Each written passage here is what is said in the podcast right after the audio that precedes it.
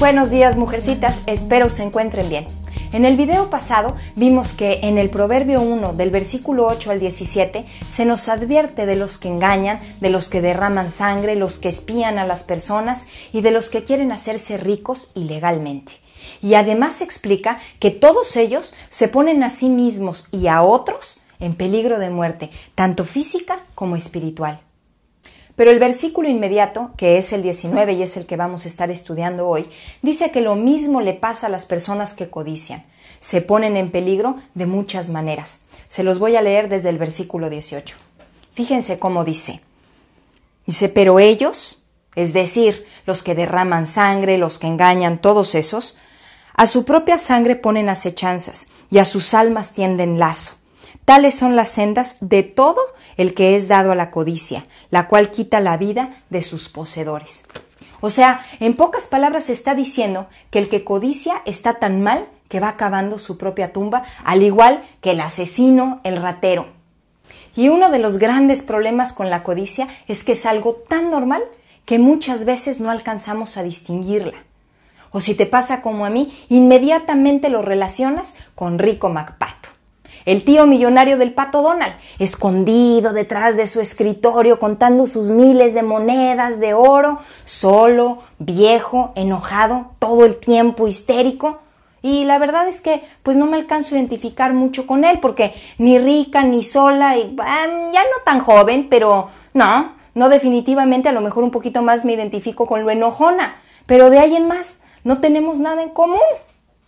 Pero indudablemente el aspecto más común es el área económica. Por eso Jesús dijo en Lucas 12:15, mirad y guardaos de toda avaricia, porque la vida del hombre no consiste en la abundancia de los bienes que posee. Por eso mismo. Y sigue profundizando en el tema con la parábola del hombre rico.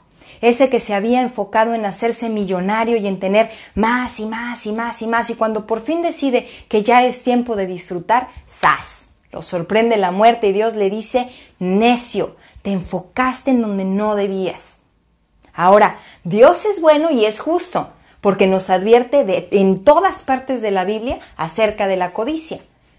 La Biblia está llena de versículos que ya conoces, como primera de Timoteo 6:10 que dice, raíz de todos los males es, ya te lo sabes, el amor al dinero. O Colosenses 3:5, hagan morir pues lo terrenal en ustedes, fornicación, impureza, pasiones desordenadas, malos deseos y avaricia, que es idolatría. Y es idolatría porque ponemos lo que nosotros estamos avariciando antes que cualquier otra cosa. La cosa es que apapachamos la codicia de muchísimas maneras. Y no solo eso, sino que la justificamos como gatos panza arriba. Por ejemplo, si una persona se la vive trabajando y casi nunca ve a su familia, todos la vamos a excusar diciendo que es muy responsable. Aunque irresponsablemente apenas pasa dos segundos al, día con su esposa y sus hijos.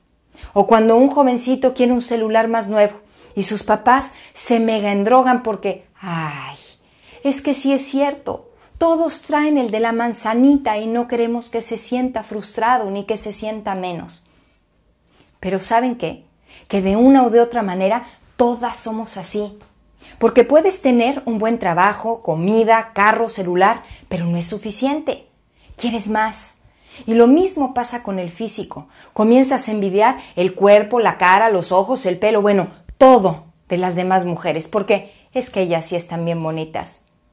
Otras veces hasta envidias al esposo de su tanita porque es que es bien atento y es súper servicial y a sus hijos porque son deportistas y a veces hasta el perro porque ese perro sí es San Bernardo. ¿Me explico? Y entonces se va volviendo como una competencia en muchas áreas de tu vida. Y cuando menos te das cuenta, la codicia abarca gran parte de tu pensamiento y comienzas a vivir frustrada, enojada, angustiada, obsesivamente enfocada solo en lo que no tienes y cuánto lo quieres, porque si lo tuvieras, entonces sí, serías muy feliz. Pero eso no es cierto, porque en el preciso instante en el que lo consigues, comienzas a desear algo más. Te han vendido la idea de que el contentamiento es sinónimo de mediocridad. Sin embargo, la Biblia habla de contentamiento, de saber vivir en paz con lo que tenemos o con lo que no tenemos. de ser libres de la frustración constante de no tener todo lo que queremos o que creemos que es imprescindible para que seamos felices. Ahora, entonces, ¿qué es lo que te estoy diciendo? ¿Que está mal que desees algo o superarte en alguna área? Claro que no. Lo que te estoy diciendo y lo que estoy tratando de comunicarte más bien es que el motivante de tu vida y de tu felicidad no debe girar en torno a eso. Es más, si puedes conocer Europa, gloria a Dios. Si conseguiste ese ascenso, amén. Si puedes irte de vacaciones a un todo incluido, ya me estás dando envidia. ¿Sabes qué fácil se cuela la envidia? Pero lo que estoy tratando de decir es que si no consigues ese ascenso o no puedes llegar a ser la talla 3 de tus sueños o sigues usando el mismo celular de 300 pesos que compraste en el Oxxo hace 5 años porque no te alcanza para más, ten contentamiento. Deja de pensar todo el tiempo en lo que no tienes o en todo lo que podría ser mejor, porque ese tipo de pensamientos no tiene límites. Siempre vas a querer más y más y más y mejor. Mejor enfócate en las bendiciones con las que Dios ya te está bendiciendo y deja de vivir preocupada, inconforme, insatisfecha y endrogadísima.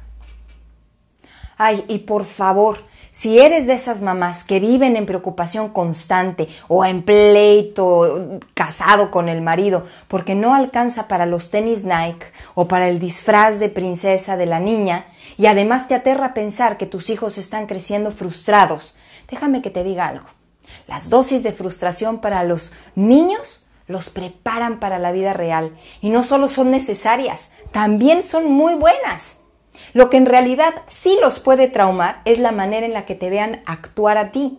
Si tú te sientes desdichada y miserable y no dejas de quejarte por lo paupérrima de tu situación, les transmites un mensaje torcido, que la felicidad está en la cantidad de bienes que posees.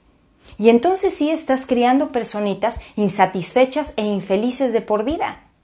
Mira, pídele a Dios que te permita enfocar la mira y poder decir como el apóstol Pablo le dijo a los filipenses, sé vivir humildemente y sé tener abundancia. En todo y por todo estoy enseñado, así para estar saciado como para tener hambre, así para tener abundancia como para padecer necesidad. Todo lo puedo en Cristo que me fortalece. Que tengas una linda semana y que Dios te bendiga.